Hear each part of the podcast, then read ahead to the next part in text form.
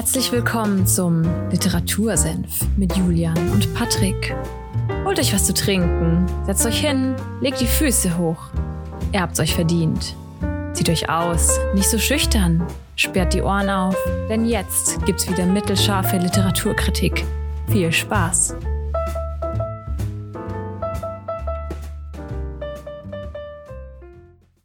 Hallo und damit herzlich willkommen beim Literatursinn. Der Patrick muss in die Kamera lachen. Ja, heute mal ein wenig anders Intro. Ihr hört Folge 64 am 26.12. Es ist eine weihnachtliche Folge und der zweite Weihnachtsfeiertag. Und deswegen gehen erstmal erstmal weihnachtliche Grüße nach Fulda. Ja, vielen Dank. Also darum wundert mich dieses Intro auch. Zweiter Weihnachtsfeiertag. Und du haust dir deinen, deinen guten alten Bogart raus. Das, äh, weil alle, die das nicht erkannt haben, es war an, an Bogart angedacht, oder? Ja, ja, schon. Jawohl. Deshalb, äh, Sehr nice. das habe ich mich jetzt nicht verhört.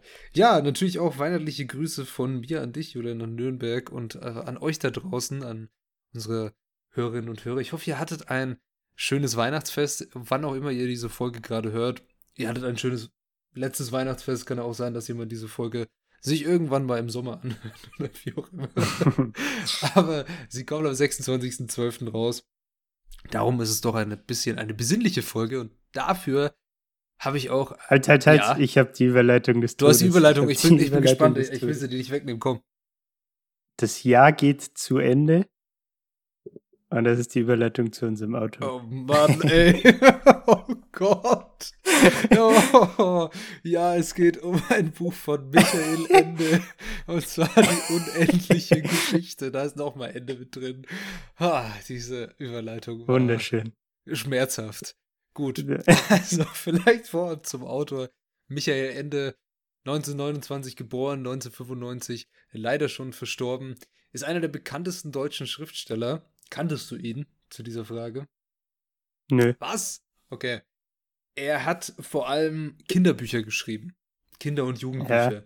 Und die wurden auch alle meines Wissens verfolgt, äh, verfolgt, genau, äh, verfilmt. Du kennst bestimmt von einem Buch mindestens die Ich Verfilmung. sing, ich sing gleich Ja, los. Du, du, du wirfst schon mit dem Kopf, wahrscheinlich geht es um Jim Knopf, weil das, Jim Knopf. das ist auch von ihm. Richtig, und auch eine Serie von, die, die lief früher auf Kika immer, die habe ich auch ab und an mal geschaut, aber nur so sporadisch, und zwar Momo. Kennst du das? Der Name sagt mir auch was, ja, aber ich habe kein Bild mehr dazu im Kopf. Tolle irgendwie. Geschichte über das Thema, wie gehen wir mit unserer Zeit um? Wie verbringen wir unsere Zeit ah, zusammen? stimmt. Da geht es dann immer um die grauen Herren, die dir Ja, Zeitspartarife ver verkaufen wollen und sowas. Ich glaube, daran ist auch, hat sich der Film In Time mit Justin Timberlake, ich glaube, daran hat sich der auch ein bisschen orientiert. Mhm. Auf jeden Fall hat Michael Ende ungefähr so 35 Millionen Exemplare seiner ganzen Bücher verkauft. Das ist schon eine Hausnummer. Es wurde in 40 Sprachen wurden die alle übersetzt, auch die unendliche Geschichte. Und das ist auch eins der bekanntesten Bücher von ihm. Aber du Mhm. kennst es nicht. Nö, tatsächlich nicht. Die unendliche Geschichte Skandal. Schande auf mein Haupt. Nein, das. Ich kannte sie vorher auch nicht, bevor ich sie dieses Jahr gelesen habe. Es ist mir so in die Hände gefallen, beziehungsweise ich habe ich hab ja schon öfter mal erzählt, dass ich mal auf Rebuy ab und zu gehe und so durchklick durch so Bestseller und sowas, was gerade so im Angebot ist. Und da war die unendliche Geschichte dabei. Ich dachte so, irgendwo hast du schon mal gesehen, dieses Cover und beziehungsweise auch Mhm. diese den Namen irgendwo gehört, aber ich habe es noch nie gelesen. Dann habe ich das Buch dieses Jahr gelesen und ich fand es echt top. Also es ist eins der, der Bücher, die ich dieses Jahr definitiv als das beste Buch hochhalten würde, das ich gelesen habe. Es ist Oh, okay. 1979 erschienen, hat 432 Seiten, ist schon ziemlich dick auch. Also es ist auch ein Buch, in das man eintauchen kann. Und darum geht es auch in, in der Geschichte. Es geht darum, einzutauchen in eine Fantasiewelt und seiner Fantasie freien Lauf zu lassen. Ja, ist erstmal sehr kryptisch. sehr kryptisch auf jeden Fall, ne?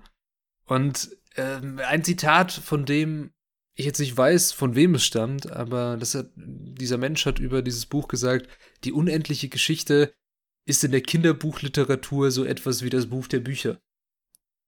Und es Mhm. ist, also in meinen Augen ist es auch das Buch der Bücher wenn wir über Fantasie sprechen.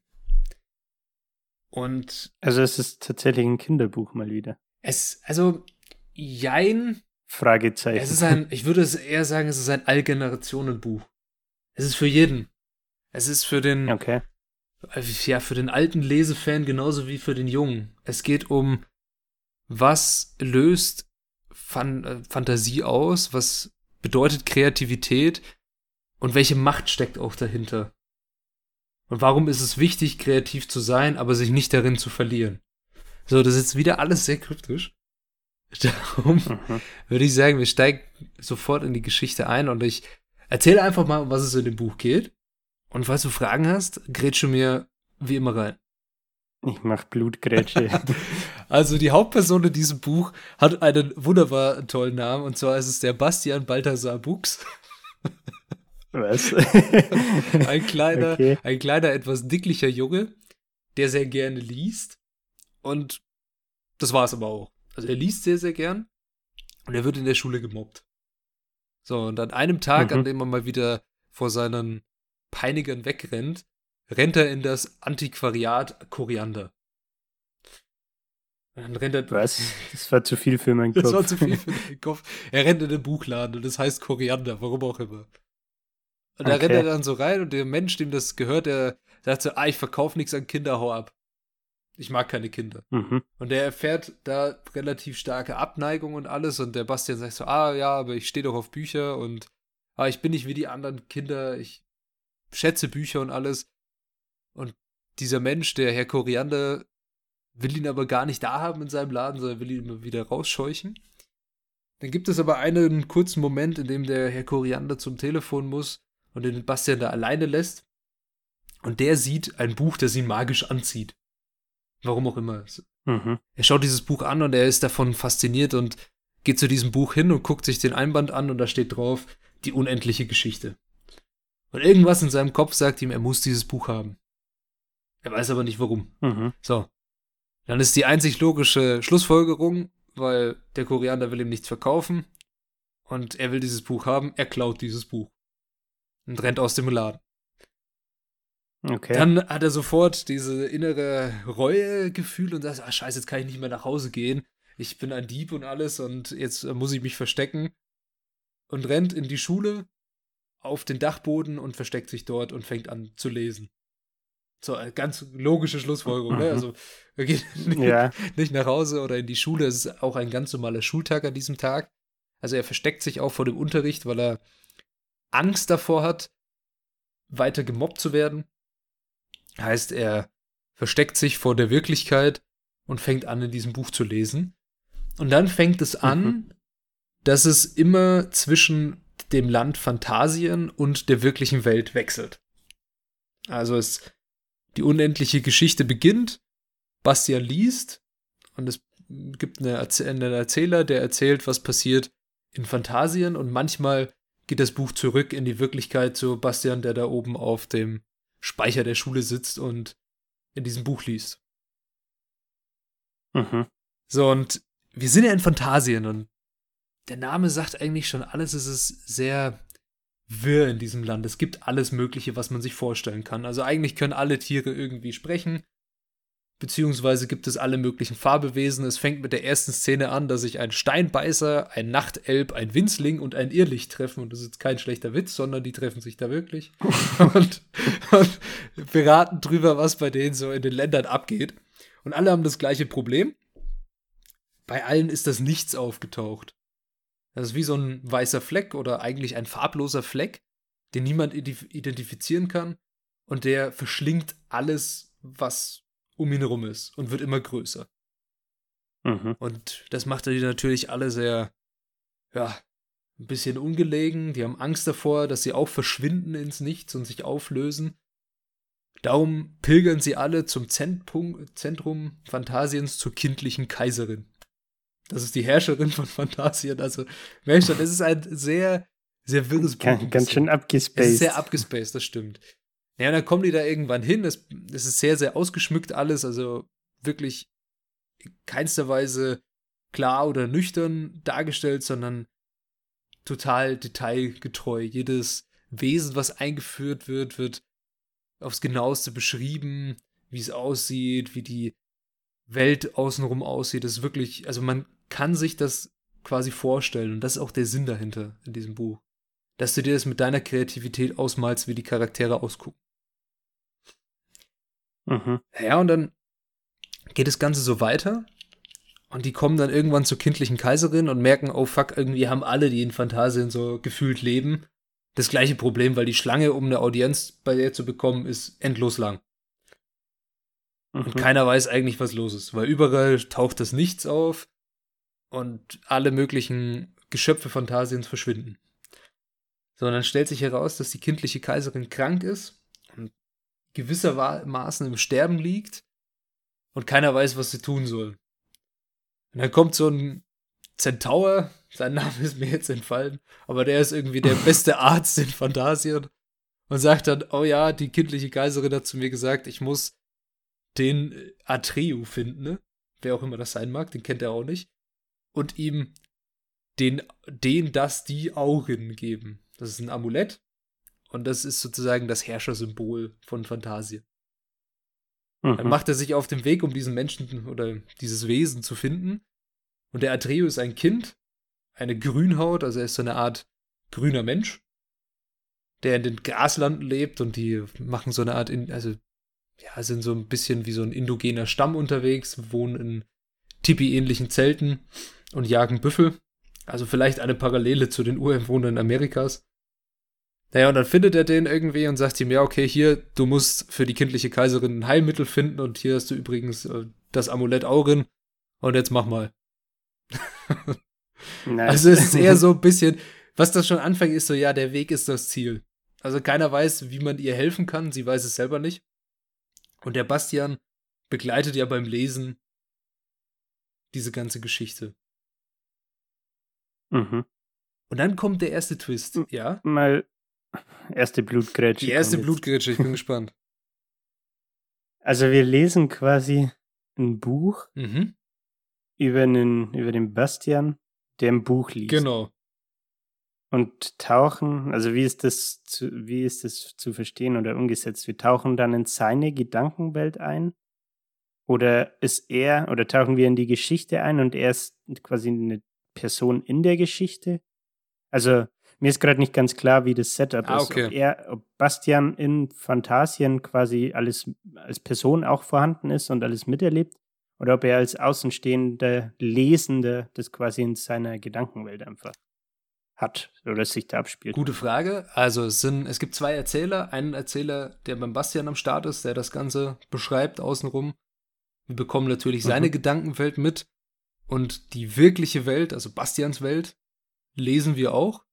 In der neueren mhm. Ausgabe ist es ganz cool dargestellt, dass in Rot die Wirklichkeit geschrieben ist. Also alles, was in der echten Welt mit den Menschen passiert, ist in Rot geschrieben. Und alles, was in Fantasien äh, passiert, ist in Blau geschrieben. Dass man weiß, in welcher Welt man sich gerade befindet. Und in mhm. Fantasien erlebt man dann eben das, was die unendliche Geschichte einem mitteilt.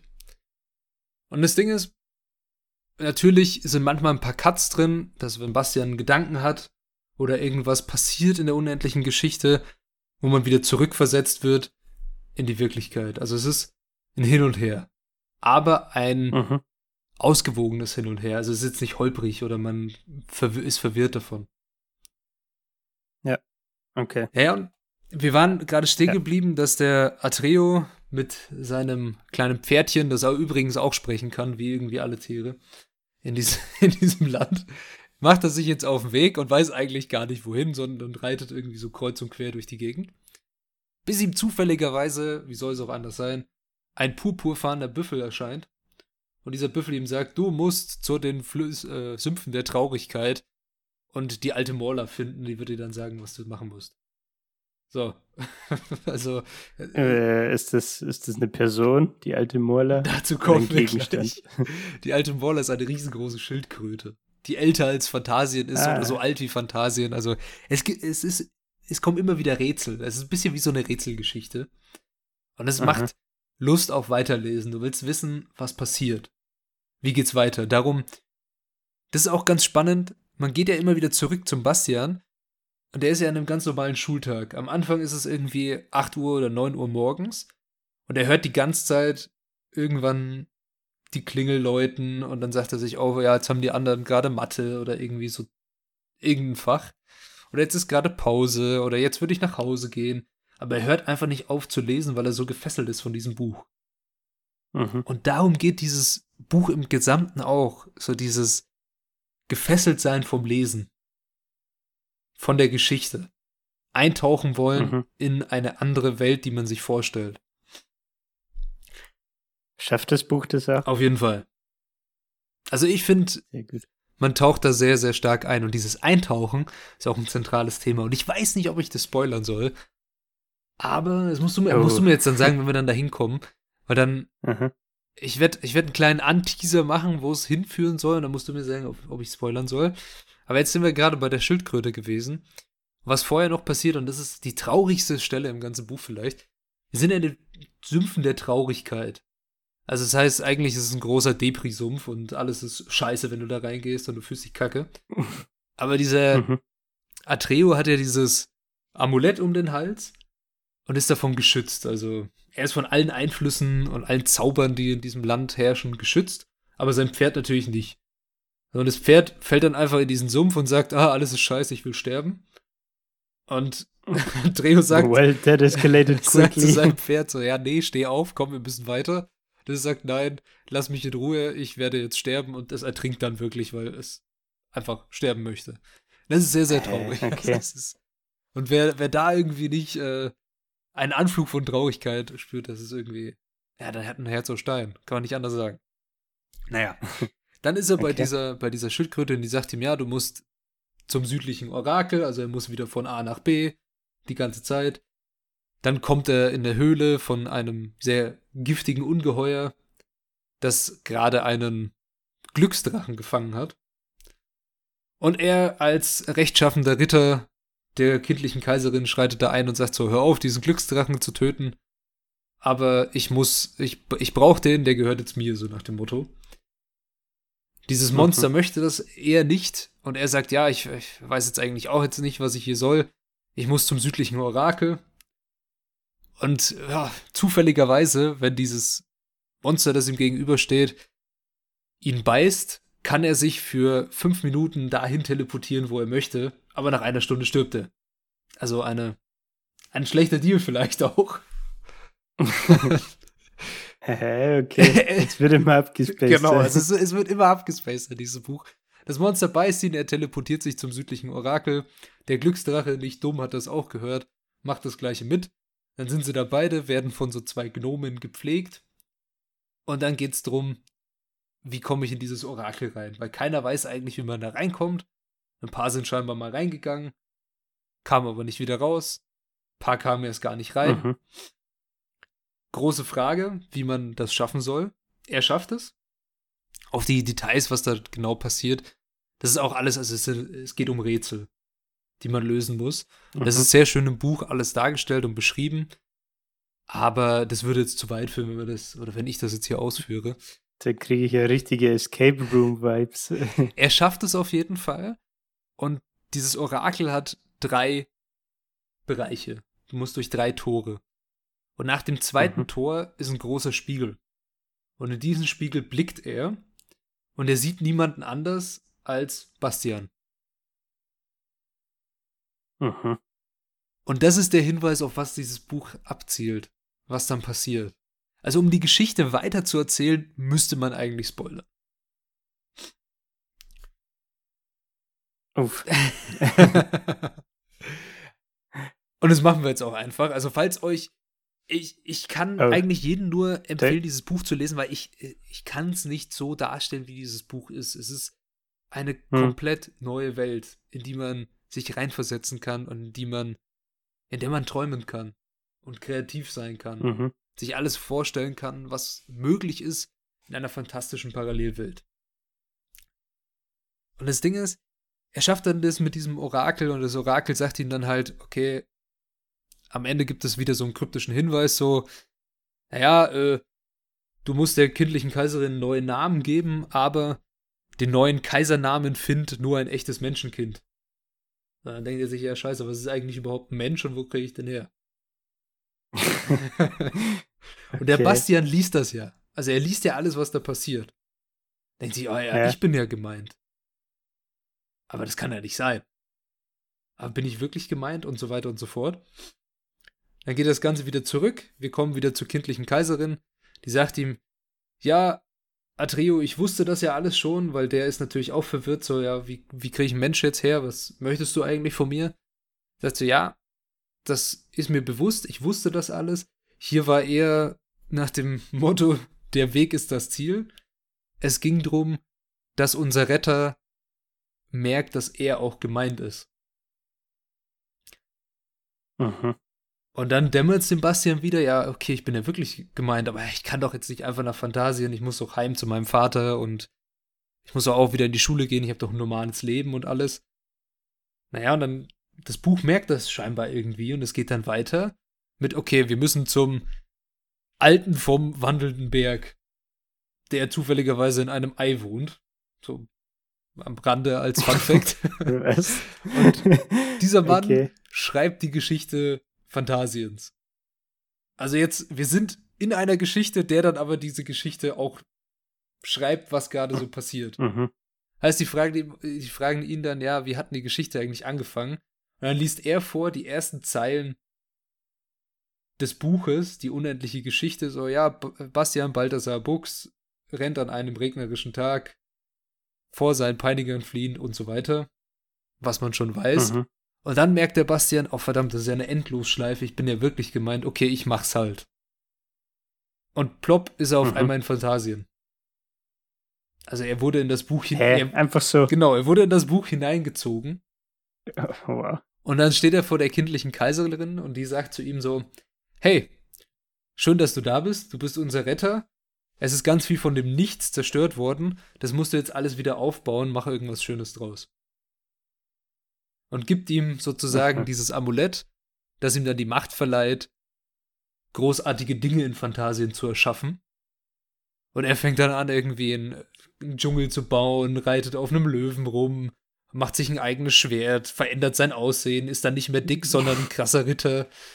also, Dann ist er auf einmal ripped, oder? genau, also es, es gefällt ihm regelrecht, was er da dann macht.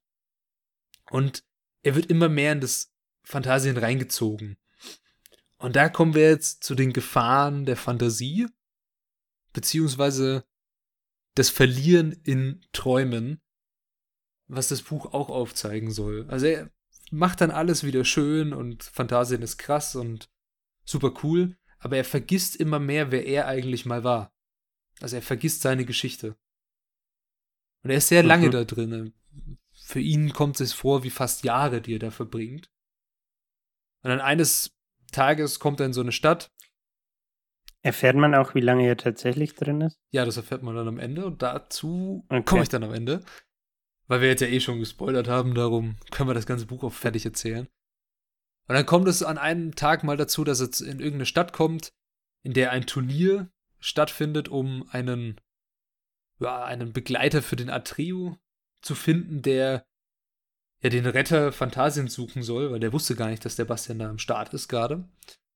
Herr Bastian Mhm. denkt sich, boah, krass, ich bin ja der krasseste Kerl von, von Welt hier und ich habe ja auch heftige Fähigkeiten, ich mache einfach alle platt. Und dann sagt der Trio, oh, ja, du bist ja ein Menschenkind, du bist ja unser Retter, lass Freunde werden, so nach dem Motto. Es- Wollen wir Freunde sein? Und es ist, es gefällt dem Bastian, alles zu haben, was er in der wirklichen Welt nicht hatte. Freunde, er schaut gut aus, er ist beliebt. Alles Mhm. in dieser Traumwelt. Und am Ende steigt ihm das Ganze zu Kopf. Und er möchte sich zum Kaiser krönen lassen.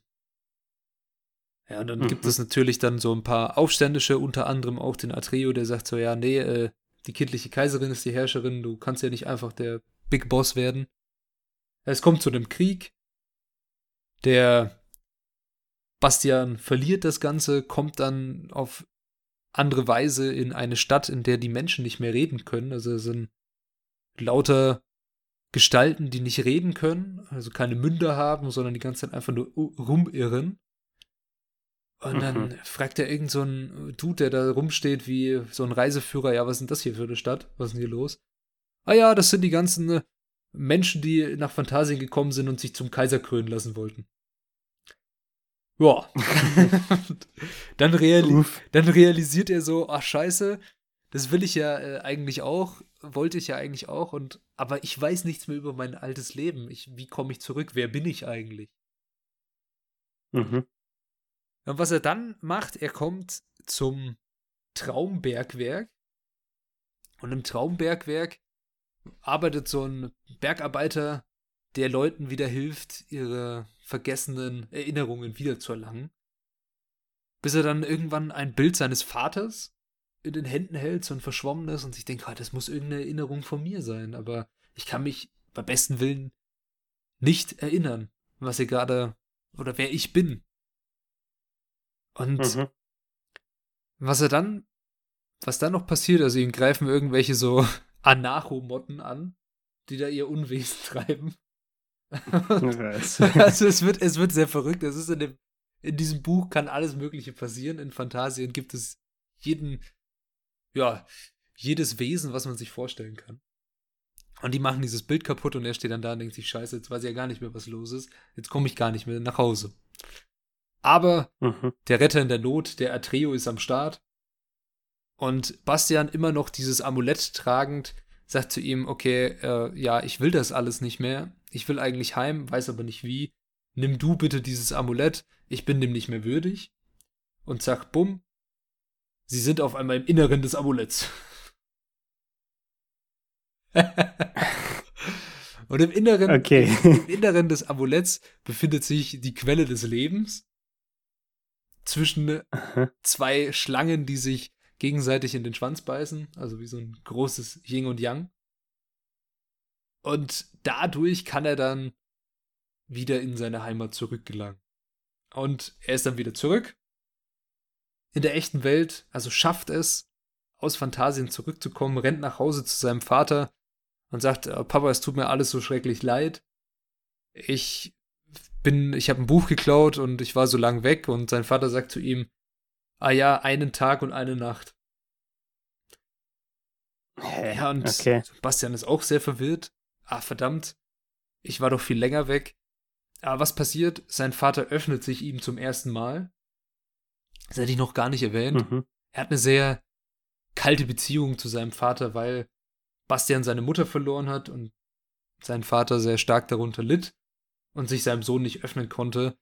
Und nachdem dieses Ereignis passiert ist, weint sein Vater zum ersten Mal und die beiden sprechen erstmal wirklich miteinander. Und das ist so wie so mhm. eine Family Reunion passiert dann da. Und dann ist natürlich, was noch offen steht, er muss ja dem Herrn Koriander sein Buch zurückbringen, das hat er ja geklaut. Und geht in den Laden und sagt so, ja, Herr Koriander, ich habe Ihnen ein Buch geklaut, es tut mir echt leid und äh, bitte hauen Sie mich nicht, ich gebe es Ihnen wieder. Und er sagt, ja, wie, mhm. du hast mir ein Buch geklaut, ich vermisse gar keins. Ja, aber die unendliche Geschichte habe ich Ihnen doch entwendet.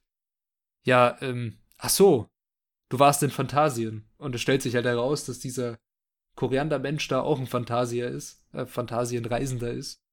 Und sie beide dadurch eine Connection aufgebaut haben und jetzt irgendwie Freunde werden. okay. Ja, und dann ist dieses Buch auch vorbei.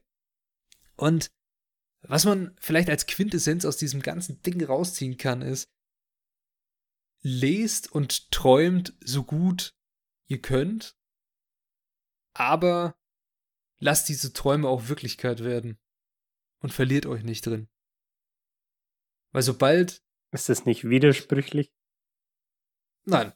Finde ich, find ich jetzt eigentlich. Die Träume, Träume Wirklichkeit werden lassen, aber sich nicht drin verlieren? Ja, man muss sich, man muss sich Träume setzen, die auch verwirklichbar sind. Also Bastian träumt in Fantasien, beziehungsweise stellt sich seine eigene Welt vor. Und diese Traumwelt wird so schön für ihn, dass er sie nicht mehr verlassen will. Er will nicht mehr zurück in die reale Welt. Mhm. Und es muss ein Mittelmaß geben zwischen Träumen und real. Weil sonst vergisst du irgendwann, was real ist. Verstehst du, was ich meine? Oder denkst du. Ja, ich wollte gerade sagen, äh, Zuckerberg ist gerade auf CC und bewirbt gleiches Metaverse. ja, genau, genau davor ist es vielleicht auch eine Warnung vor diesen ganzen Sachen, die wir heutzutage haben, unter anderem auch das Metaverse. Also mal ganz ehrlich, Metaverse, ich habe schon so viele Vergleiche gesehen zu Ready Player One. Hast du den Ja. Film gesehen? Ich meine Das schon. basiert ja. auch auf einem Buch. Dieses Buch können wir auch gerne irgendwann mal besprechen. Ein tolles Buch. Der Film ist okay im Vergleich zu dem Buch. Also er ist nicht grandios, aber er ist auch nicht schlecht. Aber da ist ja genau diese Idee, dass die reale Welt ist so scheiße geworden, weil die Menschen die so kaputt gemacht haben. Wir sind überbevölkert, alles Kacke, dass man sich in eine digitale Online-Welt flüchtet, in der alles möglich ist. Und das machen ja heutzutage schon sehr Ja. viele Leute, die sich in digitale Medien flüchten, sei es Online-Spiele oder weiß ich nicht, was man alles äh, machen kann, um seine Zeit rumzukriegen. Ja, wie heißt das? Es gibt einen Begriff dafür. Wie nennt man sowas wie League of Legends oder World of Warcraft? Das sind, äh, also das sind zwei unterschiedliche Ähm, Spie- Spiele. Also, es gibt irgend so ein, eine Abkürzung für, für diese Art von Spiel. also League of Legends ist ein MOBA, das weiß ich. Aber ich weiß nicht, was Mhm. das ausgeschrieben heißt tatsächlich. Und World of Warcraft ist ein MMORPG, ein Rollenspiel. ich weiß den Begriff Ich glaube, den Begriff habe ich gesucht, ja, so rollenspielmäßig, dass man in diese Online-Welt, also in diese Rollen quasi eintaucht und diesen Online-Multiplayer da lebt.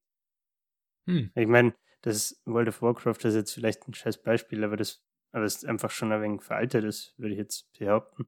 Aber es gab, als das halt brandheiß war, gab es mal so eine Phase, wo man irgendwie gefühlt immer so eine Person im Bekanntenkreis zumindest hatte, die ungefähr 24-7 WoW gesuchtet hat. Ja, also World of Warcraft hatte zu seinen Ho Hochzeiten, ich glaube, 11 Millionen Spieler.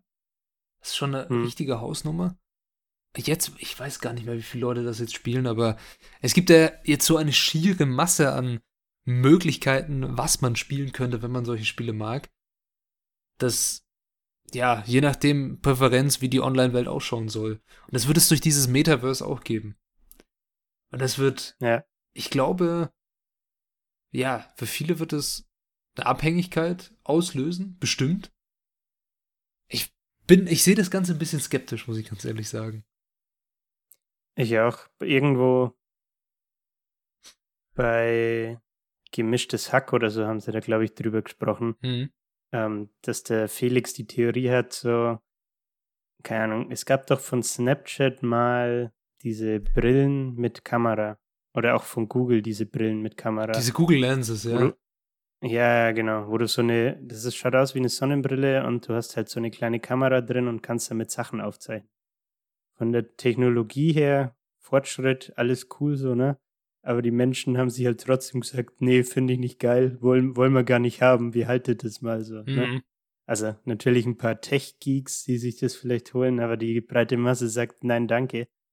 Dann haben sie auch im Podcast gemeint, äh, können sich auch vorstellen, dass es halt beim Metaverse ähnlich ist, weil, also ich persönlich zum Beispiel hätte jetzt auch keinen Bock, hier 150 Kilo zu, zu wiegen, auf der Couch zu liegen und nur im Metaverse zu chillen. Ja, es wäre eigentlich mein Traum, ja. nee, aber ja, so hart die Realität sein kann, sie ist immer noch die Realität. Also, Ja. da hilft es Oder dir. ist das wirklich? Vielleicht leben wir auch in einer Vielleicht, Simulation. vielleicht leben wir auch in der Matrix. Ja, nee, ich glaube, dann wäre immer der Kaffee besser. Es war in, irgendeiner, in das war jetzt sehr speziell. das war in, in, irgendeiner, in irgendeiner Serie. Ich glaube, es war sogar The Big Bang Theory, war das, glaube ich, in irgendeiner Folge mit, hey, weißt du, warum wir, woher ich weiß, warum wir nicht in der Matrix sind? Nein, wieso? Ja, da wäre das Kantineessen besser. Oh Mann. das ist also richtig bescheuert einfach. Ja. Aber um wieder zu dem Buch zurückzukommen, ich habe ja gesagt, was dieses Buch auch vermitteln soll, ist der Prozess des Lesens und des Eintauchens in eine Geschichte und das Gefesseltsein davon und die Zeit vergessen. Hm. Und dazu gibt es ein Zitat aus dem Buch, das ich sehr, wie man so schön sagt, gefühlt habe. Das würde ich Hm. vorlesen. Vielleicht Ja. gleich, vielleicht noch kurz dazu. Ich habe vorgestern oder so ein neues Buch angefangen, habe jetzt 20 Seiten. Und keinen Und äh, auf, aufgrund von der Schreib, vom Schreibstil oder von der Art und Weise, wie das Buch aufgebaut ist, es gibt, glaube ich, 170 oder 200 Kapitel. Ach je. Die halt teilweise dann auch nur so Fünfzeiler sind oder so. Mhm. Und ich komme noch überhaupt nicht rein. Das ist ganz komisch. Also dieses Abtauchen ins Buch. Äh, natürlich ist es auch, es geht um Kreativität tatsächlich. Ähm, aber ich werde noch nicht so recht warm. Das kleine Anekdote immer Ja, da sind wir also, aber hier ja total richtig. Also die unendliche Geschichte ist Kreativität non plus ultra, Jule.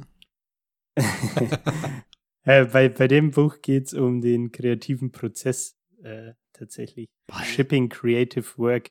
Es ist bestimmt mega ab, abgespaced und alles und äh, es ist, glaube ich, schwer reinzukommen, glaube ich, ja. Seth Godin, äh, The Process heißt es, glaube ich. Okay. Noch nie gehört, aber ich habe noch ein Zitat für dich. Bist bereit? Ah ja, da, da, da habe ich, der, war die Blutgrätsche Nummer zwei, ne? Geil. Wer niemals ganze Nachmittage lang mit glühenden Ohren und verstrubbelten Haaren über einem Buch saß und las und las und die Welt um sich her vergaß, nicht mehr merkte, dass er hungrig wurde oder fror, wer niemals heimlich beim Schein einer Taschenlampe unter der Bettdecke gelesen hat, weil Vater oder Mutter oder sonst irgendeine besorgte Person einem das Licht ausgeknipste, mit der gut gemeinten Begründung, man müsse jetzt schlafen, da man doch morgen so früh aus den Federn sollte. Wer niemals offen oder im Geheimen bitterliche Tränen vergossen hat, weil, ein wunderbare, weil eine wunderbare Geschichte zu Ende ging und man Abschied nehmen musste von den Gestalten, mit denen man gemeinsam so viele Abenteuer erlebt hatte, die man liebte und bewunderte, um die man gebangt und für die man gehofft hatte, und ohne deren Gesellschaft einem das Leben leer und sinnlos schien. Wer nichts von all dem aus eigener Erfahrung kennt, nun der wird wahrscheinlich nicht begreifen können, was Bastian jetzt tat. Ja. Okay, also das mit um, um eine Figur weinen und sowas. Hast du es schon mal gemacht? So, we- wenn du ein Buch gelesen hast oder so? Also ich Mm, glaube, weinen nicht. das- nee. Also wirklich weinen im Sinne von es kullern wirklich Tränen auch nicht, aber ähm, das ist eine ganz gute Überleitung auf das Buch, das ich äh, in der nächsten Folge vorstellen werde. Das ist die Ähm, beste es Überleitung gab auf jeden gewesen. äh, da war es nämlich zum Beispiel schon so, dass es, es so eine emotionale Schelle oder so eine emotionale Realisation gab irgendwie, wo du so merkst, uff, Alter, da kriegt man so einen leichten Kloß im Hals oder so. Krass. Ähm, das hatte ich tatsächlich schon mal, ja. Ja, also ich jetzt persönlich nichts. Vielleicht auch, weil ich eher immer so was wie Thriller gelesen habe, wo sowieso alle sterben und ich Mhm. mhm. die ganze Zeit gerechnet habe, dass jemand stirbt. Aber ich hatte einmal so eine Situation, wo ich mir dachte, oh fuck, das hätte jetzt nicht unbedingt gebraucht.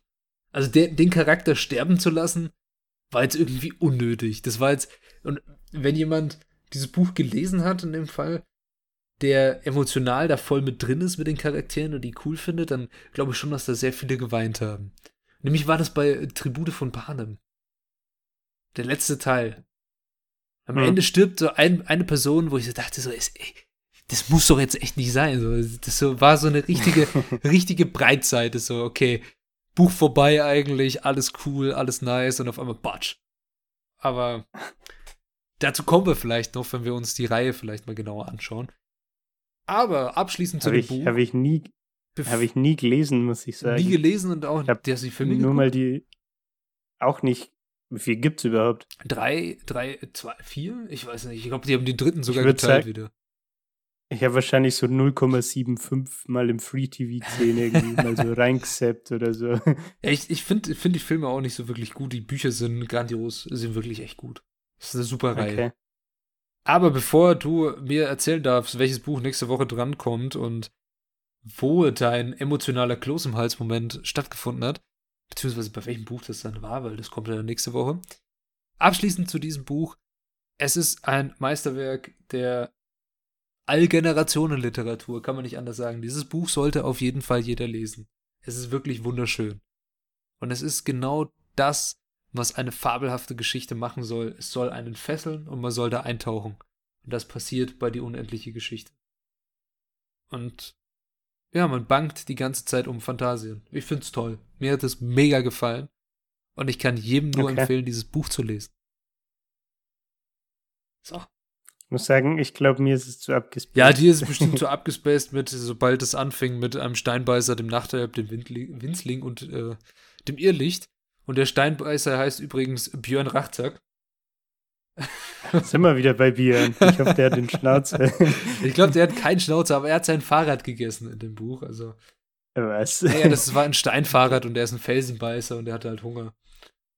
Ver ver- verständlich. chillig, chillig, chillig. In diesem Fall, was machen wir nächste Woche, Julia?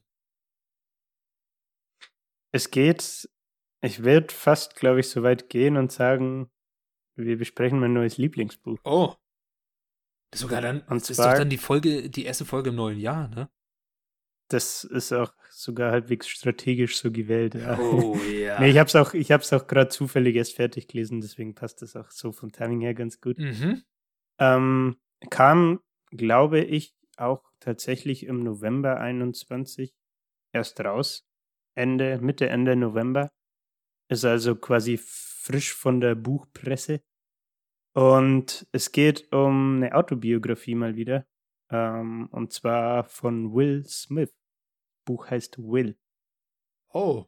Und das, muss ich sagen, war echt sehr fesselnd, sehr, sehr mitreißend irgendwie und mega, ja, emotional ist es auf jeden Fall, habe ich ja schon gesagt. Die Kapitel sind nämlich auch in Emotionen aufgeteilt. Und ja, nach dem Lesen dachte ich mir so, pff, das werde ich wahrscheinlich noch des Öfteren lesen, das Buch. Also, das ist kein One and Done. Ich bin mehr als gespannt. Ich habe das gar nicht mitbekommen, dass das rauskam. Diese, diese Ja. Autobiografie von ihm. Also ich bin sehr gespannt auf das erste Buch im Jahr 2022. Ach ey. Ja, hast du noch abschließende Worte für unsere Hörerinnen und Hörer? Weil ich habe noch ein Zitat, mit dem würde ich diese Folge gerne aufhören. Es ist ja immer noch der zweite Mhm. Weihnachtsfeiertag und es ist eine besinnliche Folge und es gibt ein Zitat zum Nachdenken.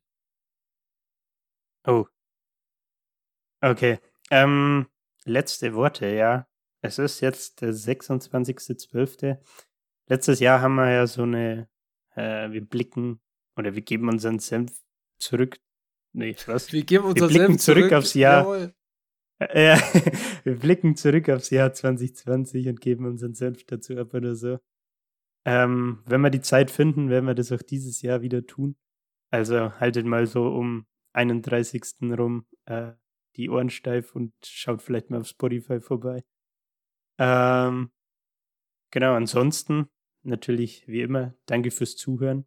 Ähm, wenn euch die Folge gefallen hat, könnt ihr uns, das wollte ich noch sagen tatsächlich, ja, jetzt auf Spotify nicht nur folgen, sondern uns auch tatsächlich bewerten. Äh, Spotify hat eine Sternenbewertung eingeführt.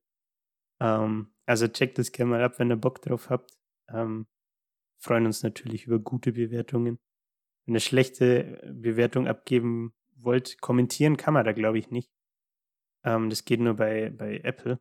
Aber dann lasst uns euer Feedback gerne mal auf Instagram da.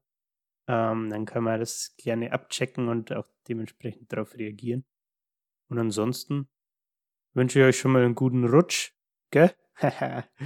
und wir sprechen uns dann äh, in der nächsten Folge, spätestens im Januar. und jetzt übergebe ich das Wort wieder an den lachenden Patrick und ich bin raus. Ja. Dankeschön für dieses kurze Haha am Ende noch. Ja, auch von mir natürlich alles Gute und nur das Beste für das neue Jahr 2022. Und ich hoffe, ihr hattet schöne Weihnachtsfeiertage, besinnliche Zeit oder ein, ein tolles Familienfest. Und ihr habt diese Folge vielleicht auch genossen, auch wie der Julian schon gesagt hat. Danke fürs Zuhören. Und ich würde das Ganze gerne einfach aufhören mit einem Zitat aus dem Buch. Die unendliche Geschichte. Wenn wir ganz und gar aufgehört haben, Kinder zu sein, dann sind wir schon tot.